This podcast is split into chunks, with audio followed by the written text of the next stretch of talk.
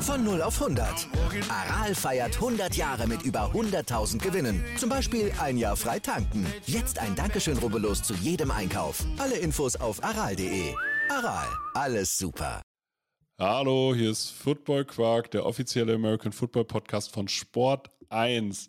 Diesmal mit der NFL Preview der Week 15. Viel Spaß!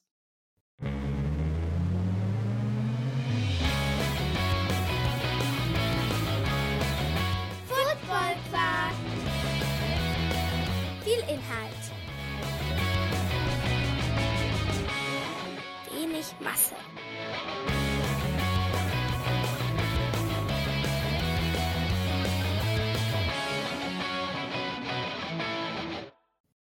Hallo Philipp. Moin. Ich weiß jetzt nicht, wie lange ich dich als den Neuen vorstellen soll. Wie lange hättest du es gern? Ah, ich glaube, in der ersten Woche sollten wir das auf jeden Fall noch machen. Okay, aber du musst dich, also jeder, der jetzt deine, deine Biografie nochmal hören möchte, sollte die News-Folge hören. Und hat wahrscheinlich aber auch schon die Stars von Morgen-Folge gehört. Wollen wir es hoffen? So, weil das sind ja sozusagen die Stars von Morgen-Folge, ist ja das neue Format auf, auf und von Football Quark jetzt, wo es um College Football geht. In der News-Folge sprechen wir beide über die GFL, ELF und NFL. Genau, Oh. das haben wir gemacht. Und heute sprechen wir über die kommende NFL-Woche, über einen der ersten Salami-Spieltage. So, so würde man es im Fußball nennen, auf jeden Fall. Bei der Aufteilung. Ja, ist echt breit verteilt, aber bei der Vielzahl an Spielen geht es ja auch nicht anders, ne? Also, Ja, trotzdem finde ich es unangenehm. also als College-Fan bin ich es gewohnt, Samstagabends Football zu gucken. Ja, aber das ist doch, also, will man das? Also, ich bin eigentlich, finde es richtig toll, wenn ich mich Sonntagabends mir einfach richtig viele Spiele angucken kann oder hin und her switchen kann. Und wenn dann schon vorher welche weggenommen worden, deswegen finde ich die Thanksgiving-Spiele nicht so geil, weil dadurch Red Zone nicht so spannend ist, weil ja Spiele fehlen. Der Red Zone-Gucker, nee, bin ich ja ein ganz großer Gegner von tatsächlich. Äh, ich versuche immer so viel aufzusaugen wie geht, aber wenn ich Red Zone gucke, dann schaue ich irgendwie gar kein Spiel richtig. Deswegen mag ich das eigentlich sehr gerne, weil vor allem, hey, ich kann mir Samstagabends kann ich mir um 22.30 Uhr Football angucken und ich kann am nächsten Tag ausschlafen. Ja, ich bin ja selbstständig, kann immer ausschlafen.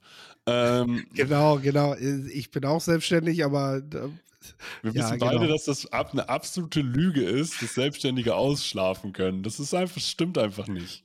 behauptet wird es trotzdem immer. Wir haben auch immer Ja. Zeit, die Küche sauber zu machen und nochmal eben wohin zu fahren. Mitten am Äh, Tag, klar. Immer, immer, Ne? jederzeit. Ne? Und äh, grundsätz, grundsätzlich, man hat, man kriegt für richtig wenig Arbeit richtig viel Geld. Steuern so. zahlen wir auch nie, weil wir alles absetzen können. Das Ja, ist ist genau. Man kann auch alles absetzen. Sofort. Ja. Ne? Und ähm, ja, das ich kann ja jetzt schon sagen, stimmt nicht. Spätestens, wenn das Finanzamt anklopft, werden die einem das erzählen, dass es nicht das- stimmt. Nee, also äh, ihren, ihren normalen Wocheneinkauf können sie nicht absetzen. Nein. Nein. Ihre ganzen Kumpels samstagsabends sind, das war kein Geschäftstermin, hier stehen drei Wodka E drauf. Ach so, das geht nicht? Komisch. Aber ich Deswegen doch immer erst das Essen abrechnen. Ja, ja, be bevor, bevor der Schnaps kommt, auf jeden Fall. Bevor du die Getränke abrechnest, genau. Also, ja, aber da lässt sich ja auch jeder Gastronom drauf ein. Glaube Muss ich. man nur versuchen. Ja, ach, versuchen. Ich hatte mal hier ähm, äh, in Hildesheim, gab es donnerstags immer in, in der Cocktailbar, wenn man da äh, Bons gesammelt hat, hat man in der Bar gegenüber, da war immer Doppeldecker. Also du hast dann einfach das Doppelte an Bestellung gekriegt. Für einen Zehner, den du also in der einen Bar gelassen hast, hast du dann das Doppelte an Bier in der anderen Bar gekriegt. Das war ein total tolles Konzept. Du warst auf jeden Fall immer voll.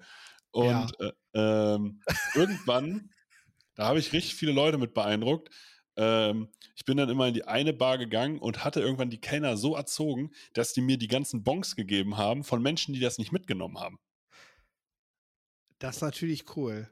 Ja, das war richtig stark und richtig günstig. Ja.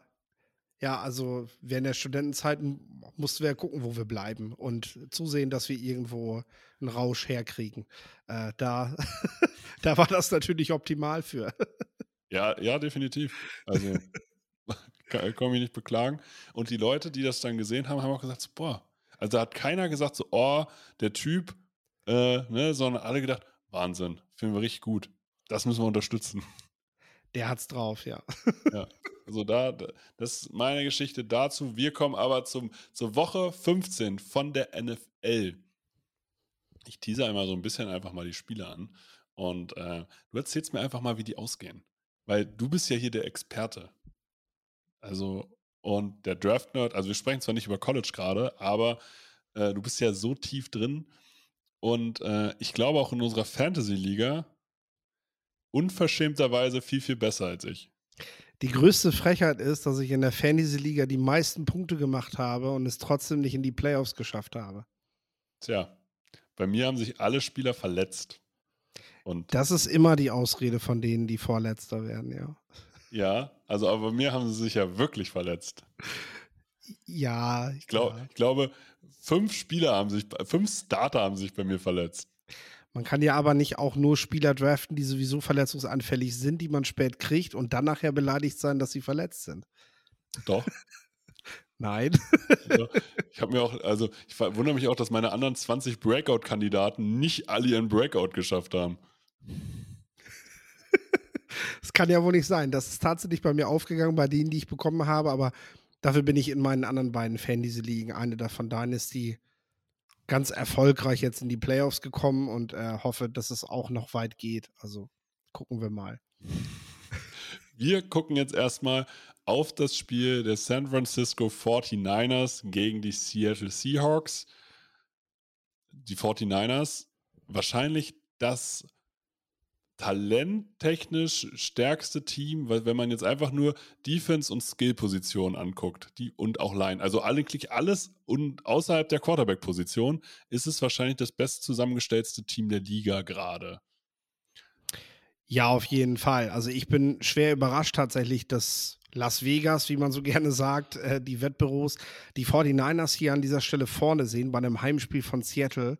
Denn was sind die Fakten? Äh, es haben sämtliche Gegner haben in der Division jetzt gerade ihren Starting Quarterback, teilweise ihren zweiten Quarterback verloren. Und Seattle ist mit Geno Smith eigentlich ganz erfolgreich in die Saison gestartet und ist jetzt irgendwo bei, ja, reicht das jetzt noch für die Playoffs oder nicht? Und ganz ehrlich, jetzt spielen sie auch noch gegen so einen Rivalen, gegen die 49ers zu Hause, gegen den Backup-Quarterback. Also, das muss Seattle gewinnen. Also ich sag, die 49ers gewinnen das. Mach das. Ich sag, weil Debo Samuel auch fehlt und so. Ich glaube, es ist jetzt zu viel. Nee, ich, also ich glaube, das Konstrukt ist so stark. Also gerade, also ich gucke, wenn ich mir die 49ers angucke, dann gucke ich eigentlich nur auf Trent Williams.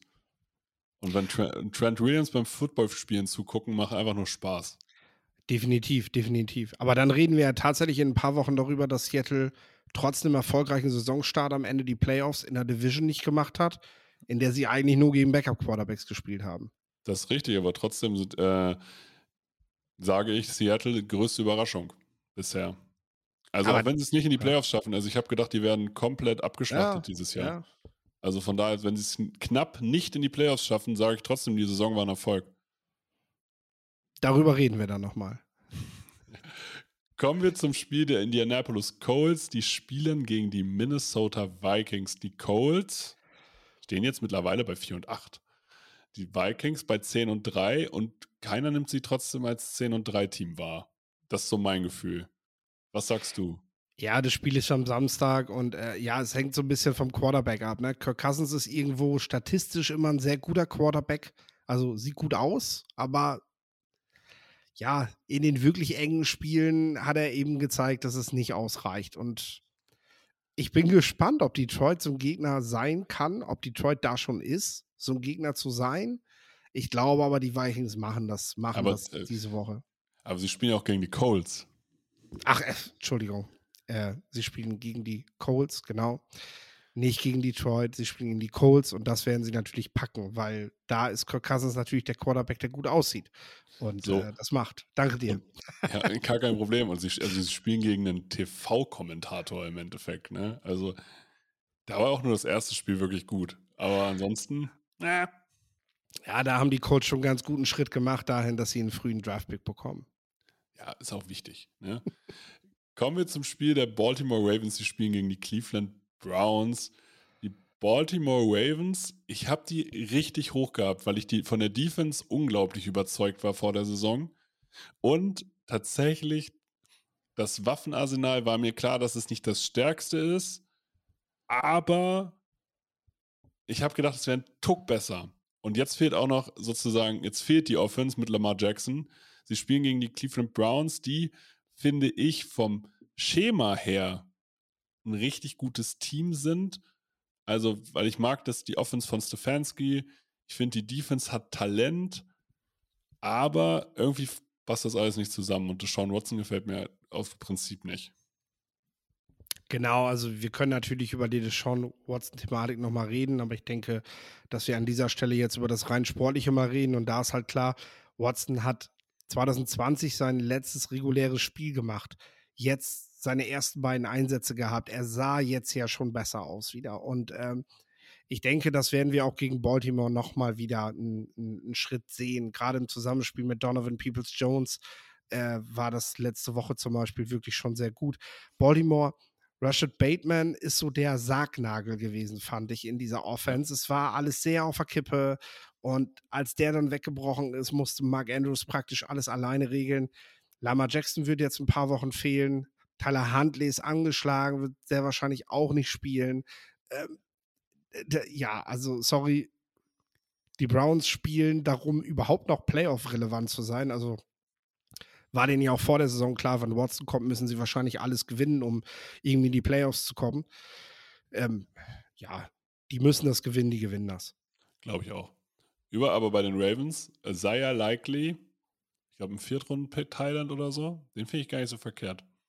Nee, ist tatsächlich ganz in Ordnung. War auch einer der stärkeren Tight Ends äh, von einer kleineren Schule kommt im Draft, der im sehr athletisch getestet hat auch, wie gesagt, aber eben nicht so eine Wertschätzung bekommen hat, weil von einer kleineren Schule und ähm, ja, war schon abzusehen so, das könnte endlich mal einer sein, der so, der so, der so der zweite gute Tight End dann für Baltimore sein kann.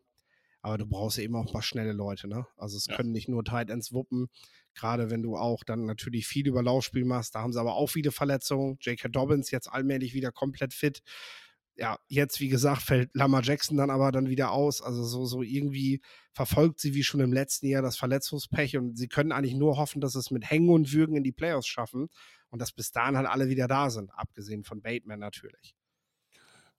Kommen wir zum Spiel der Miami Dolphins, die spielen gegen die Buffalo Bills. Das ist für mich, die ganze Division ist für mich komplett wild. Ich hätte die Patriots rekordtechnisch schlechter eingeschätzt. Ich finde die Defense der Patriots beispielsweise super. Äh, die Offense katastrophal. Bei den Miami Dolphins muss ich jetzt sagen, damit habe ich so ungefähr gerechnet, was die bringen. Die Buffalo Bills hätte ich dominanter eingeschätzt. Und jetzt im direkten Duell, Dolphins gegen Bills, bin ich tatsächlich, würde ich eigentlich gerne deutlicher für die Bills sein, als ich es, glaube ich, bin. Ähm, ich bin für die Bills, weil sie Cole Bleep, weil sie Cole Beasley jetzt wieder zurückgeholt haben. Weil ich finde, dass das ein Spielertyp ist, der diesem Team noch gefehlt hat. Sie haben vertikale Ziele mit Gabriel Davis, sie haben mit Stefan Dixon klassischen Ex-Receiver und äh, so für die für das zentrale Spiel fehlte ihnen noch neben einem Dawson Knox halt so ein, so ein kleiner Wendiger, sag ich mal. Und Beasley kommt zwar jetzt kalt rein, wenn man so will, aber der hat ja in diesem System schon gespielt. Also ähm, der, der wird ja sofort das Playbook kennen und Ja. was dazugehört. Und so dieser klassische Move, der jetzt so ein bisschen durch Odell Beckham im letzten Jahr, ich glaube, so langsam berühmt wird in, in dieser Liga, dass man guckt, so einen Veteran Receiver nicht zum Saisonbeginn zu verpflichten, sondern halt erst im Dezember. Und der Spieler auch selber sagt so, hey, ist viel besser für mich, wenn ich, wenn ich in den Playoffs noch da sein will. Ähm, kann ich, kann ich halt besser erst rund um Weihnachten einen Vertrag annehmen und ähm, kann dann noch ein paar gute, gute Playoff-Spiele machen, in denen ich dann eben fit bin. Ne? Oder Beckham hat auch sogar jetzt neulich im Interview gesagt, äh, warum soll ich denn Regular-Season-Spiele spielen? Ja. man muss aber dazu sagen, dass sein Knie auch wirklich auf ist. Ne? Also man hat wohl letztes Jahr schon gesagt, so mal gucken, wie viele Spiele das überhaupt hält. Ähm, und jetzt hat er ja auch von Dallas keinen neuen Vertrag bekommen. Äh, sondern die haben T.Y. Hilton jetzt geholt. Also quasi auch nochmal ein Veteran von der, von der Straße gezogen, wenn man so will. Ne? Anderen ne? alten, nicht fitten Spieler. Ja, aber wie gesagt, vielleicht reicht es ja für ein paar Wochen. Das reicht ja schon. Dafür, dafür sind sie dann gut. Ne? Julio Jones muss jetzt bei Tampa Bay das ganze Jahr irgendwie durchstehen. Ja. Und da geht die Produktivität doch schon ein bisschen runter jetzt. Ne? Ja. Ja, definitiv. Also, wir beide sagen Bills. Ja. Atlanta Falcons gegen die New Orleans Saints. Die Atlanta Falcons haben noch eine Playoff-Chance, wenn ich mich nicht komplett täusche. Die Saints für mich eine der verschwendetsten Waffenarsenale, glaube ich. Weil die Waff das Waffenarsenal finde ich richtig gut, aber die sind halt alle verletzt. Ja, viele Verletzungen, auch auf Quarterback und, und irgendwie kommt kommt diese Mannschaft nicht so richtig in Tritt, nachdem Sean Payton da aufgehört hat. Äh, jetzt werden sie wahrscheinlich dadurch, dass der ein neues Team kriegt, nochmal mit einem Draft-Pick obendrein belohnt, weil er hat ja noch Vertrag bei denen. Mal gucken, welche Kompensation sie da aushandeln dürfen. Ähm, ja, irgendwie nach Drew Brees und Sean Payton kommt das da nicht so in den Tritt. Im Prinzip können sie beide noch die Playoffs schaffen. Auch die Saints sind ja nur zwei Siege hinter Tampa Bay, haben also eigentlich ja. nur alle Möglichkeiten. Äh, gerade weil es jetzt auch in den letzten Wochen noch mal ein paar direkte Duelle gibt. Aber ich sehe dann tatsächlich auch die Falcons vorne, von denen ich vor der Saison hat der Head Coach gesagt, er will so dieser, dieser, er will so dieses Team haben, das sticheln kann. Er hat so vorher gesagt, es gibt so klar Teams, die, die, die ganz oft verlieren werden, die einfach auch irgendwie nicht unbedingt competitive sind dieses Jahr. Und es gibt natürlich ein paar Teams, die so richtig aufgerüstet haben. Und er will so dieses Team sein, was so kurz dahinter ist und halt einfach schon mal so ein bisschen, bisschen Stress machen kann. Und äh, dazu würde passen, dass sie es dann irgendwie äh, tatsächlich sogar in die Playoffs schaffen. Mit Desmond Ritter, der zum ersten Mal startet, ne? Ja, ja, das, das wird spannend zu sehen. Ich persönlich bin auch hier wieder, ich hätte die Atlanta Falcons vor der Saison deutlich schlechter gesehen, als, als sie jetzt im Endeffekt dann wirklich record-wise spielen. Und ich finde es total richtig, dass sie jetzt an dieser Stelle der Saison auch Desmond Ritter nochmal eine richtige Chance geben, um den hinterher überhaupt bewerten zu können. Absolut. Die Frage ist ja schon, ob das überhaupt noch ausreicht. Aber im Endeffekt, naja, sie haben jetzt zumindest so gut gespielt, dass sie sowieso kaum Möglichkeiten haben, da anders mit umzugehen. Und Desmond Ritter hat am College immerhin gezeigt, dass er, dass er ein schwächeres Team in die Playoffs bringen kann und dass er ein, ein äh, ja, dass er ein bisschen gute Beine hat, dass er, dass er viele Sachen auf jeden Fall gut machen kann. Ich würde ihn da in keiner, in keinem Bereich irgendwo in die, in die Spitze setzen. Ähm, allerdings hat natürlich so ein junger Spieler noch Potenzial. Also dürfen wir auf jeden Fall, also für die Saints ist es auf jeden Fall ein guter Auftakt, sage ich mal. Äh, also für ihn dann eben. Die, die Spiel nicht für die, Saints, Saints sondern die Saints sind für ihn ein guter Auftakt. Genau so ist es. Ja. Kommen wir zum Spiel der Pittsburgh Steelers. Die spielen gegen die Carolina Panthers. Die Carolina Panthers stehen unter ihrem neuen Headcoach bei 3 und 0. Das heißt, das ein quasi das Team der Stunde. Schaffen die den Turnaround? Schaffen die es noch in die Playoffs? Sind sie das Team? Also die Defense fand ich vorher schon gut, weil junge Beine. Wie sieht's aus? Was hältst ich, du von denen? Ich finde es wirklich verrückt. Also äh, Steve Wilkes war ja erstmal so als Feuerwehrmann eingestellt, so äh, Defensive Coordinator, der dann einfach mal das Team so übernimmt, weil er Headcoach-Erfahrung hat.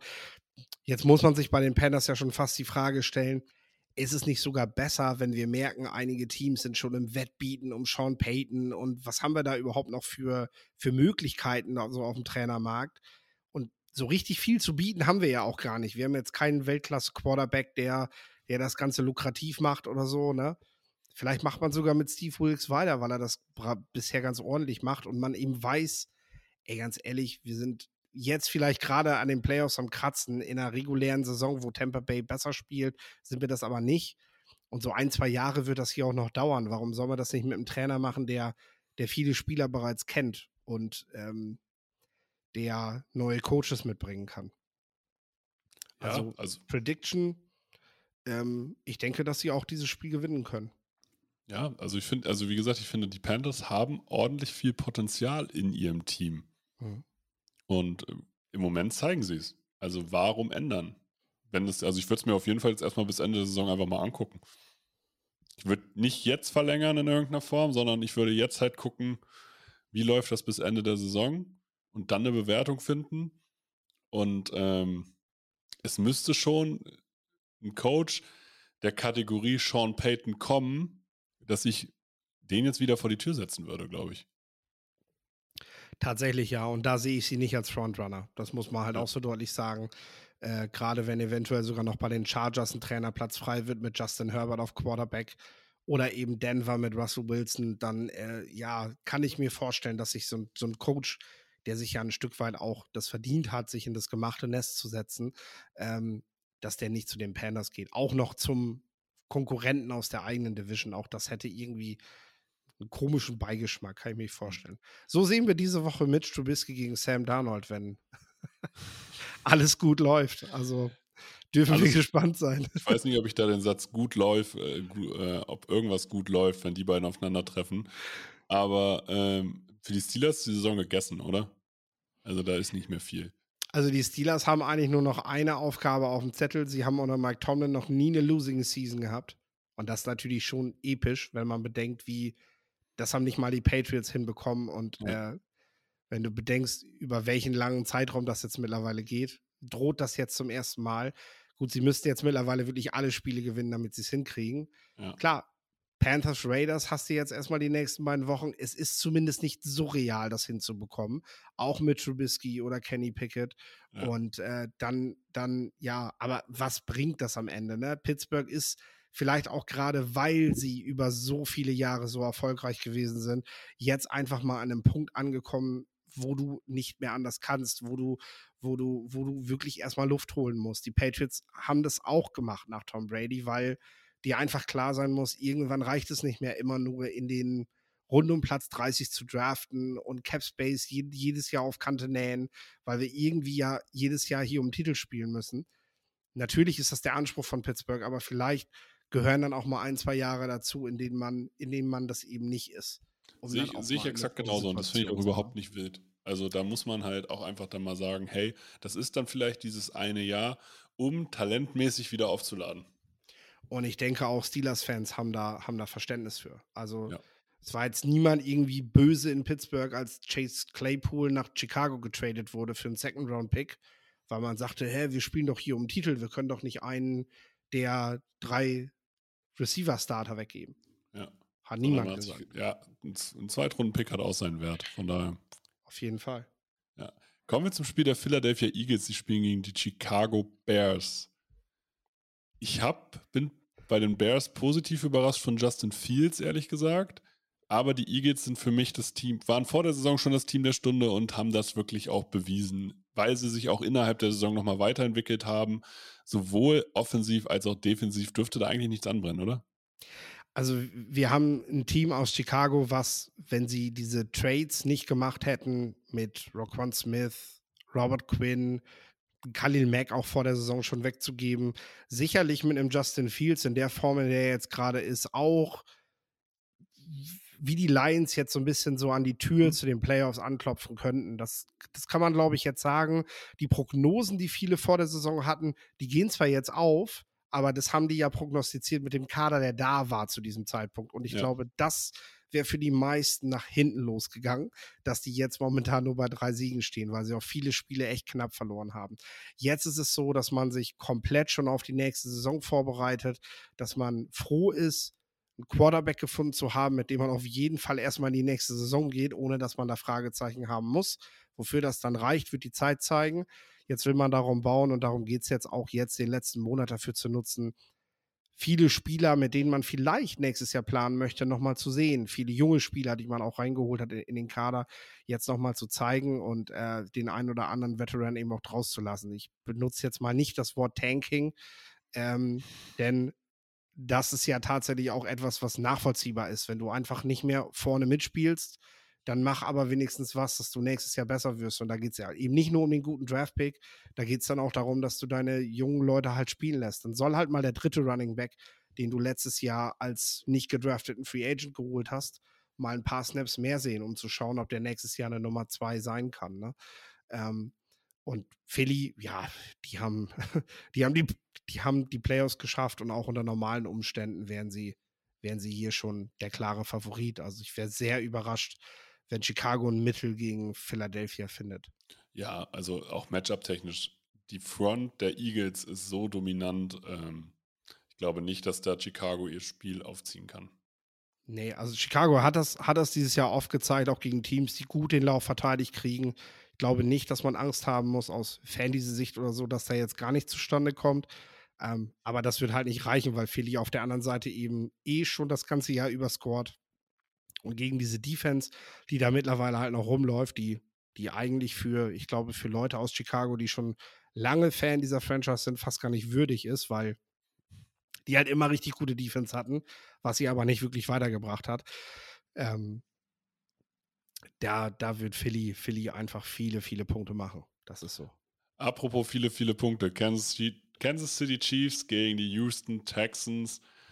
Kansas City für mich mit Patrick Mahomes vor der Saison mein MVP-Kandidat gewesen. Jetzt würde ich es immer noch so unterschreiben. Wenn einer gezeigt hat, dass er jeden Spieler besser machen kann, dann finde ich Patrick Mahomes. Ähm, natürlich hat er ein gutes System etc. pp. und eine gute Offense-Line vor sich und Travis Kells. Ich habe jetzt in seinem Podcast hat, hat, er ja gesagt, er heißt, die heißen Kells und nicht Kelsey. Okay, äh, gut. Äh, so, nach Jahren der NFL haben die beiden das dann auch mal gesagt, dass sie eigentlich Kells heißen und nicht Kelsey. Ähm, ja, natürlich ist das eine Elite-Waffe, aber ansonsten ist diese Offense alleine, finde ich, schon einen Grund, um sie auf Sieg zu setzen gegen die Texans. Ich bin von den Texans. Ich finde es gut, wie sie die letzten zwei Jahre gemanagt haben. Wie viel Talent da dann doch schon da ist in irgendeiner Form. Aber die, die brauchen wirklich noch zwei, drei Jahre. Weil jetzt immer, für mich ist dieses Jahr das erste Jahr des Rebuilds. Weil sie jetzt endlich sowas wie eine Vision haben können. Ja, tatsächlich. Obwohl sich da auch die Frage stellt, macht man mit dem Trainer weiter? Also, was hat man jetzt wirklich schon eine Identität gefunden, zumindest defensiv, ne? Wollen wir es hoffen, dass das in Houston jetzt erstmal wieder Fuß fasst. Ich bin auch komplett bei den Chiefs. Ich finde die Kritik überhaupt nicht angebracht, die nach der letzten Woche, als man knapp gegen Denver gewonnen hat, da war. Äh, wovon reden wir denn mittlerweile hier? Ne? Auch die Chiefs haben, haben, sind, sind kein Überteam. Natürlich ist Pat Mahomes ein sehr guter Quarterback, ähm, aber auch die haben einfach einen Umbruch mitgemacht diese ja. Saison und dass sie da schon wieder so voll dabei sind. Ich meine, machen wir uns nichts vor, die Packers haben auch wichtige Receiver verloren und wo stehen die jetzt? Die Chiefs haben mehrere gute, gute Waffen verloren und ähm, ja, sind, sind vorn dabei. Nicht nur vorn dabei, sind, äh, sind eigentlich momentan das stärkste Team der AFC. Und man muss halt auch immer sagen, es ist, ähm, du kannst nicht die komplette Saison dominieren. Du hast immer mal ein Spiel, was du dann halt dreckig knapp gewinnen musst. Und auch das ist dann eine Qualität, die du halt an den Tag legen musst. Und deswegen finde ich das vollkommen in Ordnung, gerade wenn Automatismen noch nicht so riesig greifen können. Ja, absolut. Also ich denke aber, diese Woche wird es halt eine Antwort geben. Die werden Houston schon ziemlich, ziemlich hart dafür bestrafen, dass es letzte Woche gegen Denver doch ein bisschen spannend war. Das ist ja auch so ein bisschen immer das Problem von Kansas City, dass sie, also dass Mahomes öfter mal vergisst zu finishen. Also, ne, dass er dann so viel Spielfreude hat, dass er dass er dann irgendwann feststellt, oh Gott, wir liegen ja doch nur einen Score vorne. Habe manchmal so den Eindruck, ne? Ähm, ich glaube, gegen Houston wird, wird, wird, das, wird das Thema sein und wir werden dann irgendwann im weiteren Verlauf dann nochmal Chad Henney oder so sehen. Also, dass Mahomes da sogar noch einen etwas kürzeren Spieltag bekommt, weil man deutlich führt. Ja. Kommen wir zum Spiel der Dallas Cowboys. Die spielen gegen die Jacksonville Jaguars. Die Jacksonville Jaguars, ein Team für mich, was einfach zeigt, hey, was ein Headcoach als Unterschied machen kann. Allein vom Feeling, allein vom System her. Auch wenn sie jetzt im Endeffekt besser gestartet sind, als sie im Endeffekt sind, wahrscheinlich zum Start.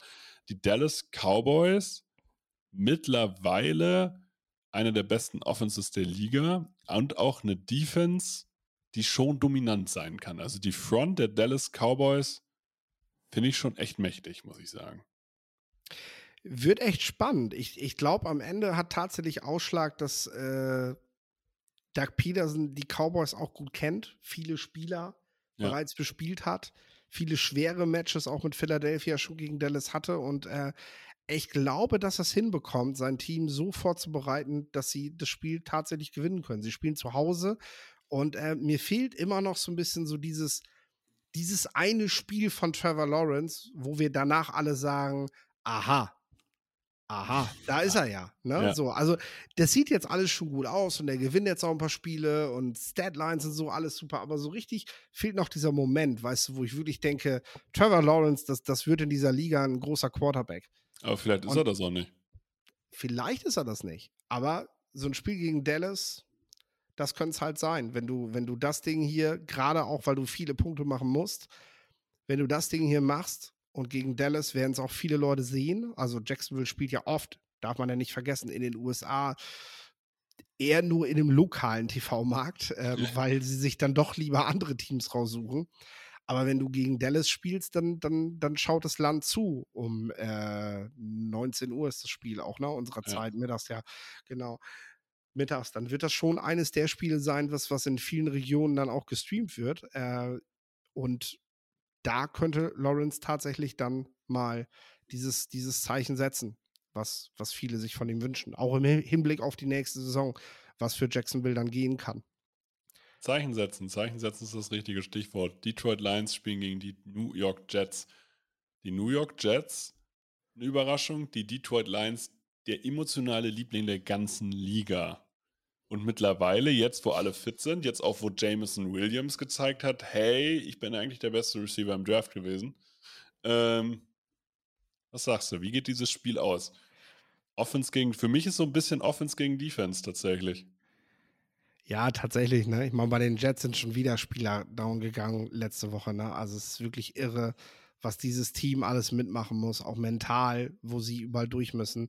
Dieses Jahr ist Zach Wilson raus, jetzt Mike White angeschlagen, auch noch nicht so ganz sicher, ob der spielen wird. Also, aber irgendwie schafft es dieses Team, das alles zu überkommen und äh, der Head Coach, der eben auch schon angezählt gewesen ist, dem, dem sollte man da jetzt auch echt mal Credit für geben, wo der, wo der dieses Team, was einfach so lange nicht relevant war in dieser Liga, wo er dieses Team jetzt hingeführt hat. Obwohl der Quarterback scheinbar, so sieht's aus, nicht der richtige sein wird, ja. kann dieses Team mitspielen und das muss man halt auch mal anerkennen. So, ne? Ich weiß noch, in Chicago, ich bin ja nun mal Fan von diesem Team und als Mitch Trubisky da war, haben alle gesagt, ah, die haben den falschen Quarterback geholt, wie kann man so schlecht sein und so. Wir sagen, ja, aber am Ende, obwohl man den falschen Quarterback hatte, hat man jedes Jahr um die Playoffs gespielt und war ein Jahr sogar dabei. Also ähm, ansonsten hat man da wohl nicht allzu viel verkehrt gemacht, sage ich mal. Ne? Und in New York merkt man das gerade auch. Der Kader drumherum, der letzte Draft war überragend. Also, ja, ähm, ja. das muss man ganz klar sagen. Sinngemäß habe ich, habe ich wirklich, habe dieses Jahr einmal kurz in, in, in Jets-Spiel reingeschaltet und habe wirklich binnen zwei Plays, weil erst stand die Defense auf dem Feld und direkt danach kam man der Wechsel auf, auf die Offense, weil es einen Turnover gab, waren praktisch sämtliche First Picks waren in diesen Plays mit involviert. Also es gab, es gab den, den, den Druck von Jermaine Johnson, die Interception von South Gardner und im Anschluss danach gab es dann eben erst, glaube ich, ein, ein Runplay von Brees Hall, der mittlerweile leider verletzt ist, und danach noch ein Touchdown-Catch von Garrett Wilson. Also irgendwie, yo, das läuft bei denen, ne? Und so kann es quasi weitergehen. Und die Detroit Lions für mich aber auch ein Team. Offensiv echt schon eine Hausnummer, aber langsam will ich auch, also nächstes Jahr möchte ich eigentlich auch eine Verbesserung der Defense dann sehen und eine Antwort auf die Jared Goff-Frage. Ja, also man kann auf jeden Fall schon mal sagen, Hutchinson hat sich gelohnt. Homegrown Player, kommt aus der Region, hat richtig Spaß und macht auch jetzt mittlerweile richtig Spaß auf dem Feld. Ist so ein Spieler, glaube ich, den Detroit auch braucht. Was den Lions immer defensiv gefehlt hat, war nicht nur die Identität, sondern auch überhaupt erstmal eine Galionsfigur, um die man das Ganze bauen kann. Und Hutchinson scheint so ein Spieler zu sein. Ich glaube, der kann diese Rolle einnehmen für diese Mannschaft, um dann eben das aufzubauen. Aber ich gebe dir recht, jetzt muss man eben auch langsam mal was zeigen und Detroit hat sogar die Möglichkeit, noch im Playoffs zu spielen. Ich glaube aber tatsächlich, dass hier die Jets irgendwie zu Hause, ähm, weil es auch draußen ist, Winterwetter, Detroit spielt in der Halle zu Hause, dass die Jets das machen. Ja, und Jared Goff wird, glaube ich, dadurch beantwortet. Man wird im Draft gucken, ob ein Quarterback dabei ist, der wirklich ein Upgrade zu Jared Goff darstellt. Und von dem, was ich aktuell sehe, das wird in den nächsten Wochen noch Thema werden, sehr mhm. heiß diskutiert werden. Aber aktuell äh, kann ich das nicht unbedingt so beantworten, dass ich sage, jo, da haben die auf jeden Fall jemanden, der sie besser macht. Auch langfristig besser macht. Ähm, dass Jared Goff tatsächlich erstmal noch die Antwort ist in Detroit. Ähm, wir werden das sehen, wir werden das in den nächsten Wochen eben weiter beobachten, aber aktuell scheint es wirklich so zu sein. Kommen wir zum Spiel der, also für mich ist das der Trash Bowl der Woche. Arizona Cardinals gegen Denver Broncos. Ist das zu viel gesagt? Oder jetzt ohne Kyler Murray mit Russell Wilson in der Form, mit einem angezählten Head Coach, mit das sind zwei Teams vor der Saison, hätte man wirklich bei den Broncos war ich sicher, dass sie zumindest zehn Siege holen. Bei den Cardinals, die hatte ich sowieso schlechter als der Konsens. Trotzdem hätte ich mehr erwartet. Ja, die Frage ist, eine Team hat drei Siege, das andere vier. Wer will dieses Spiel am Ende gewinnen? Ne? Weil ich glaube, bei den Cardinals ist durch die Verletzung von Murray jetzt auch Kehr aus. Da ist, ja. da ist Schluss. Cliff Kingsbury wird man vor Wochen schon gesagt haben, Junge, wenn du die Playoffs nicht machst, kannst du dir einen neuen Job suchen. Ähm, jetzt, jetzt wird man das nicht mehr packen. In Denver Hackett ja auch schon auf der auf der Abschlussliste. Im Endeffekt kannst du nur hoffen, dass einige Spieler aufkommen, die halt sagen, hey, ich spiele immer noch um einen Vertrag nächstes Jahr, entweder hier oder bei einem anderen Team und ich muss Gas geben. Aber ob wir da wirklich eine geschlossene, gute Teamleistung von einer der beiden Mannschaften sehen, sei mal angezweifelt. Von wem ich aber irgendwas sehen will, irgendein Zeichen ist, Russell Wilson eben, der ja dann wenigstens jetzt nochmal irgendwas zeigen muss.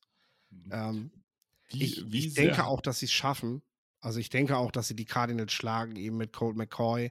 Und weil das jetzt für die Cardinals, glaube ich, ein, ein, richtiger Killer war, der jetzt erstmal, der sitzt auch erstmal jetzt der Schlag, sage ich mal. Hm. Wie sehr hat das Ansehen von Russell Wilson gelitten? Jetzt er selber Trade gefordert, dann nicht bekommen, jetzt aber bei den Broncos gelandet, teuren Vertrag gekriegt, performt nicht. Auf der anderen Seite Geno Smith, sein ewig, äh, ewiger Backup, spielt eine Bombensaison. Ja, natürlich sehr, aber auf der anderen Seite müssen wir auch sagen, ähm, Russell Wilson kann sich diesen Ruf auch ganz schnell wieder zurückholen, den er vorher hatte. Also klar, de, die Saison ist jetzt mehr oder weniger gelaufen. Trainer wird sehr wahrscheinlich schon wieder gehen. Äh, es wird noch andere Wechsel da in der Franchise geben, aber Russell Wilson kann zurückkommen und macht er drei gute Spiele, dann ist er auch wieder da und dann mögen ihn die Leute auch wieder und dann halten die Leute ihn auch wieder für einen guten Quarterback. Das ist, das geht halt auch wieder ganz schnell, ne? Ja, klar. Kommen wir zum Spiel der New England Patriots. Die spielen gegen die Las Vegas Raiders. Hättest du mich vor der Saison gefragt, hätte ich gesagt, die Records wären genau umgedreht. Ich habe die Raiders nicht so positiv gehabt, aber trotzdem gedacht, sie wären talentierter, als die Patriots es sind vom Spielermaterial. Die Patriots haben anscheinend mit Marcus Jones wieder so eine Allzweckwaffe gefunden, der wirklich so GFL-like Importspieler, äh, ja, ich spiele mal Running Back, ich spiele mal Receiver, ich bin Returner und ich bin eigentlich auch noch der, der die Andrew Hopkins in Man-Coverage nehmen kann. Ähm, genau, eigentlich hat er am College Defensive Back gespielt, ja. Ja, ja, ja, und, und jetzt hat er in der NFL einfach an einem Spiel einfach mal alles gemacht. Und ähm, das ist schon krass.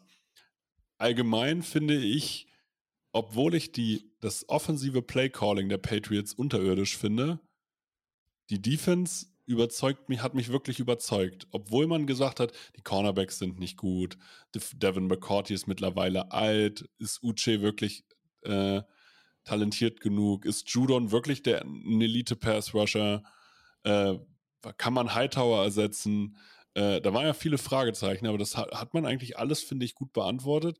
In der Offensive, ja, dass man an diesen Early Rundowns immer festhält und eigentlich Mac Jones nicht wirklich von alleine lässt. Das verstehe ich noch nicht ganz. Man merkt ja auch, dass Bill Belichick damit nicht zufrieden ist mit dem Play Calling. Er hat ja auch letzte Woche selber gesagt, so, ja, was sollen wir jetzt noch ändern? So, ne? Also, was willst du zu diesem Zeitpunkt der Saison noch großartig an Veränderungen vornehmen, die jetzt halt, ja, du stellst jetzt keinen neuen Offensive Coordinator mehr ein. Den Fehler ja. hast du vor der Saison gemacht, indem du gesagt hast, Matt Patricia ist ein guter Defense-Coach, der kann auch die Offense callen. Jerry Judy zusammen mit ihm, der hat Special Teams gemacht, das passt. Joe Judge. Ja, äh, äh, genau. Jerry Judy, sag ich schon. Das, Denver, ja. Äh, danke dir. Ähm, und das haben viele vorher gesagt, das ist keine gute Idee. Bill Belichick wollte, wollte da vielleicht auch mal wieder einfach schlauer sein als der Rest der Liga, was ja auch oft gut funktioniert hat, ne? dass er Moves gemacht hat, wo alle gesagt haben, hm, komisch. Aber am Ende hat das gut funktioniert. Hier ist er damit auf die Nase gelandet und da werden sie Veränderungen vornehmen. Bill O'Brien wird schon gehandelt tatsächlich als Nachfolger der momentane Offensive Coordinator bei, bei Alabama ist, die jetzt deren Quarterback geht jetzt in die NFL, ein guter Zeitpunkt, um da einen Wechsel im Coaching-Staff vorzunehmen. Und Bill O'Brien will sicherlich, nachdem er bei den Houston Texans ja baden gegangen ist, auch so langsam wieder zurück in die NFL. Er dürfte jetzt sich auch genug mal ausgeruht haben, sag ich mal, und genug von der Bildfläche mal weg gewesen sein, dass das tatsächlich passen könnte in New England. Äh, ich denke, hier sind tatsächlich Coaches auch ausschlaggebend. Bill Belichick kennt die Offense von McDaniels, glaube ich, wie sonst niemand. Und äh, wir wissen alle, Defense ist halt immer reaktiv auf das, was die Offense macht. Und wenn der Defense ziemlich gut weiß, was die Offense macht und viele Looks auch einfach kennt, weil sie fast jedes Training gegen diese Looks gespielt haben, dann hast du schon einen extrem großen Vorteil als Defense, weil du schaffst das ja oft auch den Gegner zu stoppen, obwohl du genau das nicht kennst vom Gegner. Äh, deswegen sehe ich hier die Patriots vorne, obwohl es für die Raiders praktisch um die letzte Wildcard-Hoffnung geht. Für die Patriots auch. So muss es ja aussehen. Ja, gut, aber die Patriots wären ja noch im Rennen. Wenn sie es jetzt verlieren, sind sie immer noch gut im Player, sind sie immer noch im Wildcard-Rennen auf jeden Fall. Äh, momentan stehen sie auf dem Wildcard-Platz und die Raiders sind ja. zwei Siege dahinter. Also, äh, wenn, wenn, wenn, wenn die Raiders das verlieren, sind sie praktisch weg. Die Patriots, ja, würden dann wahrscheinlich erstmal den Platz an der Sonne, wenn man so will, verlieren. Äh, aber sie wären auf jeden Fall noch im Rennen. Aber ich denke, dass die Patriots das machen, weil Bill weiß, was McDaniels vorhat. Und Derek Carr ist dann nicht der Quarterback, der plötzlich sich kreativ was einfallen lässt, wenn ihm das nicht gefällt, was die Defense ihm gibt. Kommen wir zum Spiel der Tennessee Titans. Sie spielen gegen die LA Chargers. Titans, das Team, wo ich jedes Mal wieder mich wundere, warum sind, warum sind die eigentlich doch so erfolgreich? Ich sehe die gar nicht so gut. Äh, die Chargers, das Team, ich habe die auf 13 Siege vor der Saison getippt. Ne?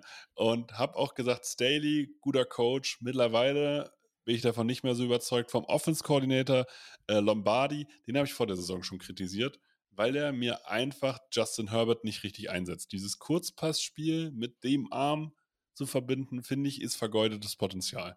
Der spielt eine Offense, die könnte er auch für Jimmy Garoppolo spielen.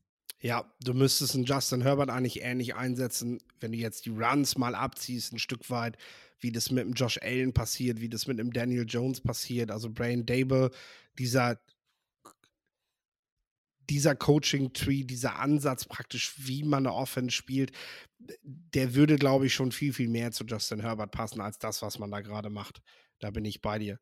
Ähm, trotzdem sind sie halt echt noch im Playoff-Rennen, obwohl es halt echt die ganze Zeit so, ja, so grützig aussah, ne? Und die Titans ja. irgendwie, die können ja schon fast für die Playoffs planen. Also die, ähm, äh, die können sich auch mal ein bisschen zurücklehnen gegen ein Team, was, was jetzt nicht unbedingt äh, in, ähm, was, was jetzt nicht aus der eigenen Division kommt ähm, und äh, die man jetzt vielleicht auch noch nicht alles zeigen möchte, weil man vielleicht in den Playoffs auch nochmal wieder auf, aufeinander trifft.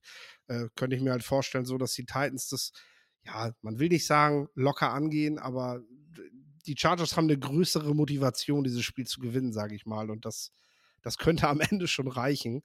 Ähm, und ich glaube, der Auswärtsfaktor für die Chargers ist nicht so hoch wie sonst, weil sie spielen ja oft ja. vor. Vor keinen vor, Fans. Nee, sie spielen ja oft eben vor allem vor vielen, vielen Gästefans, äh, die dann da, da hinkommen und sich einen Spaß draus machen, in, in Los Angeles ein, ein Heimspiel dem, dem Team zu bereiten. Äh, so wie ich die Fanlager der Titans einschätze, ist die Chance hoch, dass die Chargers ja mit ein paar Freikarten die, die Hütte voll kriegen. Also, dass, ähm, dass es nicht so schwer ist, äh, äh, da mal wirklich ein echtes Heimspiel zu haben. Und ich denke, das wird sie auch nochmal be beflügeln. Meinst du, Justin Herbert geht durch die Innenstadt von LA, die es ja prinzipiell nicht gibt, weil das ja nur so ein paar, paar Dörfer sind, die durch eine Autobahn verbunden sind. Aber ähm, geht dann so durch die Innenstadt und verteilt ein paar Freikarten und sagt, ja, kommst du bitte auch zum Spiel? Ey, wir sehen uns am Wochenende. Genau. Kommen wir zum Spiel der Cincinnati Bengals. Die Spiel gegen die Tampa Bay Buccaneers. Die Cincinnati Bengals. Am Anfang der Saison habe ich gedacht, oh, was ist da los? Aber mittlerweile sind sie so under the radar wirklich ein richtig kompetitives Team und kommen genau zur richtigen Zeit richtig in Form auf beiden Seiten des Balles. Bei Tampa mit dem Rekord immer noch in den Playoffs zu sein, ist krass. Ja, ja. Aber da, das ist tatsächlich immer ganz gefährlich, ne? Wenn so Ja. Teams so spät in Form kommen. Meinst du, Super Bowl-Kandidat Cincinnati Bengals? Also gerade zum Spiel gegen Tampa Bay wird sicherlich noch mal mehr Aufschluss darüber geben. Aber die schicken sich gerade an, die eigene Division zu gewinnen. Mhm. Und wir haben das oft gesehen, dass die Teams, die, die, die quasi äh, im Dezember so auf dem Hot Button saßen, plötzlich. New York Giants haben das vor ein paar Jahren mal vorgemacht, wie sie dann so, pff, hat auch irgendwie keiner auf dem Zettel gehabt, noch gerade so in die Playoffs reingerutscht, aber die haben im Dezember alles gewonnen und im Januar und Februar dann auch kein Spiel mehr verloren. Ne? Und Ja. ähm, du hast ja selber gesagt, so, du kannst eh nicht jedes Spiel gewinnen. Aber wenn du dann halt ab Dezember anfängst, eine Serie zu starten, hast du gute Chancen. Und man darf nicht vergessen, die Bengals, da ist eine Offensive Line, die sich erstmal finden musste, die man ja auch dringend brauchte, was man letztes Jahr im Super Bowl auch deutlich gesehen hat. Dann äh, ähm, gibt es natürlich ansonsten eine Offense, die schon klickte. Aber auch in der Defense hat man noch ein paar, paar neue Spieler hinzugeholt im Bereich Linebacker und so, wo es auch einige Defizite gab. Also ist schon nachvollziehbar irgendwie, dass das Team sich auch jetzt erst ein Stück weit da sieht, wo es eigentlich ist, wo es eigentlich hin muss, dass man sich da jetzt auch zusammengerauft hat. Und ja, Tampa Bay musst du in dieser Form eigentlich auch auswärts schlagen. Also da sehe ich Cincinnati tatsächlich vorne und Tampa Bay muss halt echt gucken, dass sie es irgendwie noch einschaffen. Ja. Für mich, Joe Burrow ist eine Maschine. Also der Typ, den kann man auch einfach nur mögen.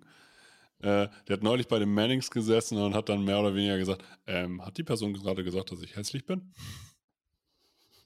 Das war schon witzig. Er ist, er ist so ein bisschen dazwischen, zwischen verdammt cool und ähm, herablassend, sage ich Ja. mal. Und äh, ich glaube, jeder muss irgendwie selber für sich finden, was, was er davon hält. Ähm, ähm, die Leute, die ihn gut kennen, ich glaube, die wissen, wie man ihn nehmen muss und ob das sein Humor ist oder ob er wirklich so ist, ne? So, also ich fand es zu College-Zeiten eigentlich auch immer sehr witzig, wenn er so mit seiner Zigarre da saß und so. so. Ja. Letztes Jahr in den Playoffs habe ich dann irgendwann so gedacht, so, "Mm, das könnte dir auch mal im Halse stecken bleiben. Aber ich finde gerade, wie er jetzt wieder mit dem letzten halben Jahr umgegangen ist, wo es dann auch mal nicht so gut lief, okay, jetzt hat er wieder ein bisschen Credit bei mir. Also ich bin so, so schipper Ja. da so, schipper da so rüber, so weiß noch nicht genau, wie ich ihn sehen muss. Ja, also ich fand es bei in den Playoffs auch ein bisschen zu doll, muss ich sagen, weil es nicht so meine Welt. Aber wie er es gemacht hat, war schon wieder witzig und unterhaltsam. So, und damit kann ich dann leben. Und er untermauert das halt mit einer krass guten Leistung. Also es, es kann mir keiner erzählen, dass Joe Burrow kein Top 5 Quarterback ist. Ja, und wie gesagt, er ist auch nicht derjenige, der dann, wenn er dann mal verliert, seine Mitspieler vor den Bus wirft. Ja, Und genau. da sitzt und sagt, ja, die Offensive Line, weißt du, da kennen wir jemanden aus Green Bay, der das immer wieder gern gemacht hat, wenn es halt, wenn's halt schlecht lief. Ja. Äh, da, also den, den Fame mitgenommen, wenn es geil lief, aber wenn es scheiße lief, da, dann waren es dann waren's die Wide Receiver, dann ist es die Offensive Line, dann ist es das Coaching-Staff, dann hat er den Fehler immer beim Rest gesucht und so ist es doch jetzt auch wieder. Haben, haben schon einmal von ihm gehört, dass der Record irgendwie was mit seiner Bereitschaft zu tun hat, obwohl man ihm doch ansieht, dass er dass er nicht mit 120 Prozent, wie er es früher mal war, da Ja. gerade steht. So. Aber er ist der Einzige, der das, der das nicht zugeben möchte. Absolut. Und Joe Burrow schenkt noch seine, wurde 60 Mal gesackt und sagt hinterher noch so, naja, ich werde mich auch weiterhin sacken lassen, weil ich will ein Spiel, so ein Play möglichst lange am Leben halten. Mhm. So, und wenn es, wenn, äh, und ich schenke trotzdem meinen Offensive Linern äh, hinterher noch, keine Ahnung, was er denen geschenkt hat, aber teure Geschenke. Einfach Ja. aus Dank, weil sie sich jeden Tag für mich, äh, mir jeden Tag den Arsch aufreißen. Genau, es hätten auch noch 40 mehr sein können. Ja, genau, ja, klar. So. so. Wir sind also beide für die Bengals. Sind Kommen wir, wir, ja. Kommen wir zum Spiel der New York Giants. Die spielen gegen die Washington Commanders. Beides tolle Überraschungsteams. Also da kann man gar nicht, also ich finde tatsächlich bei dem Spiel kann man gar nichts sagen. Die Commanders defensiv mittlerweile echt stabil und äh, die Giants, da sieht man auch, was für einen Einfluss einfach ein Coach haben kann, wenn ein Coach einen Plan hat. Wen bist du?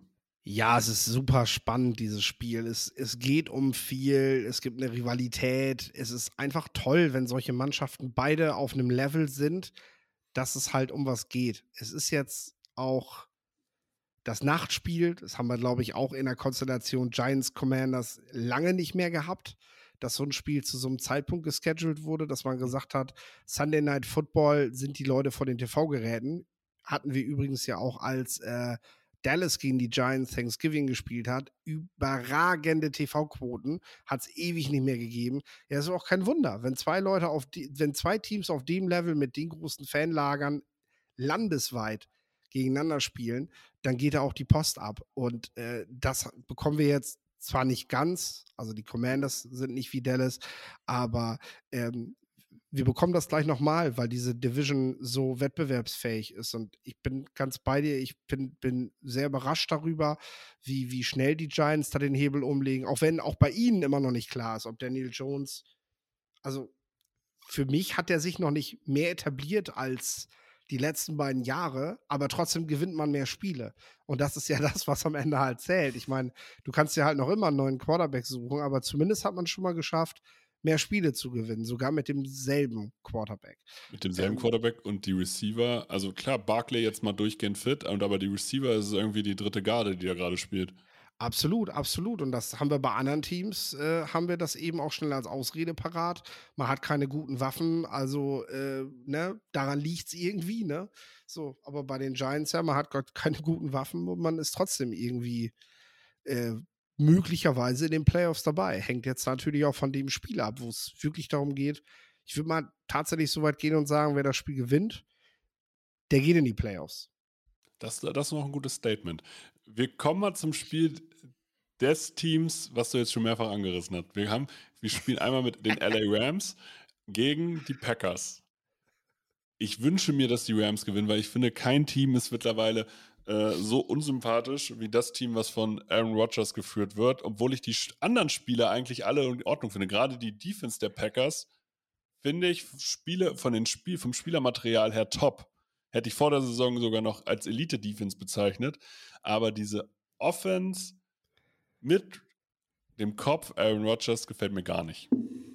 Das Ding ist, wir haben natürlich jetzt das Problem, es gibt immens viele Packers-Fans da draußen in Deutschland und äh, wir beide sind gerade hier, also meine Wenigkeit ja quasi von, von Grund auf, weil es einfach so in meiner DNA drin ist als Bears-Fan, dass ich nicht begeistert von den Packers bin. Und äh, bei dir ist es jetzt gerade auch so. Also müssen wir eigentlich ein bisschen gucken, dass wir das ausgleichen. Ich sage ganz ehrlich, ich bin enttäuscht darüber, dass dieses Spiel, und das gilt für beide Teams, zu diesem Zeitpunkt des Jahres hat man sich eigentlich im Schedule einen richtig guten Plan gemacht. Und man hat gesagt, hier kurz vor Weihnachten lassen wir die Packers gegen die Rams spielen. Nicht, nicht, nicht direkt vor den Playoffs, aber schon mal so eine, so eine vorgezogene Playoff-Partie ja. der beiden, der beiden, der beiden Mitfavoriten auf den Titel. Und jetzt sind beide eigentlich nicht mehr relevant. Also, dieses Spiel ist, ist, eigentlich ist ein Monday Night Football Game. Monday Night Football Game zu diesem Zeitpunkt des Jahres und eigentlich hat es null Relevanz. Keine Relevanz. Ja, es ist, also es ist ein Freundschaftsspiel. Was ja. es im Football nicht gibt. Also Green Bay so, so minimale Chancen noch, Rams noch ganz kleinere. Also da können wir wirklich nur noch von mathematischen Rechenspielen reden. Klar, Mayfield noch mal zu sehen, super toll, spannend zu gucken, ja. wie, wie das zusammenpasst. Ne? Ja, kann man aber auch Klar. mittags. Ja, also sorry, ganz ehrlich, es ist, es ist kein Spiel, was mich abholt und äh, gerne können ja auch mal Packers-Fans, die zuhören, ganz, ganz, ganz, ganz ehrlich sagen äh, und, und, und schreiben, schaut ihr das Spiel? Bleibt ihr so. wach und guckt das Monday Night Football Game mitten in der Woche, kurz vor Weihnachten? Oder sagt ihr, kann ich mir im Real Life angucken oder so in der Zusammenfassung war eigentlich, ist es eh egal. Da wäre ich mal gespannt. Das, das würde mich auch interessieren. Ich würde sagen, wir haben es. für diese Preview. Es war mir ein Blumenpflücken. Es hat mir eine große Freude gemacht mit dir, Philipp. Deswegen, wenn euch diese Folgen gefallen, teilt sie auf euren Social Media Kanälen, sagt sie an alle Menschen weiter. Das letzte Wort hat, wie immer, Philipp.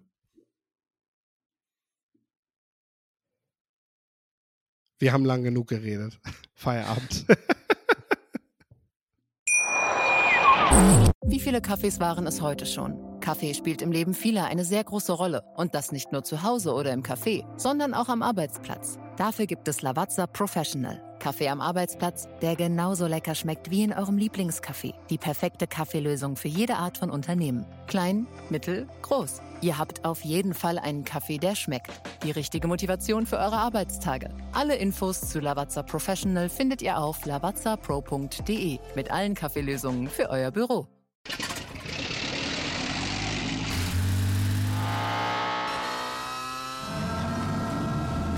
0 auf 100. Aral feiert 100 Jahre mit über 100.000 Gewinnen. Zum Beispiel ein Jahr frei tanken. Jetzt ein Dankeschön, rubbellos zu jedem Einkauf. Alle Infos auf aral.de. Aral, alles super.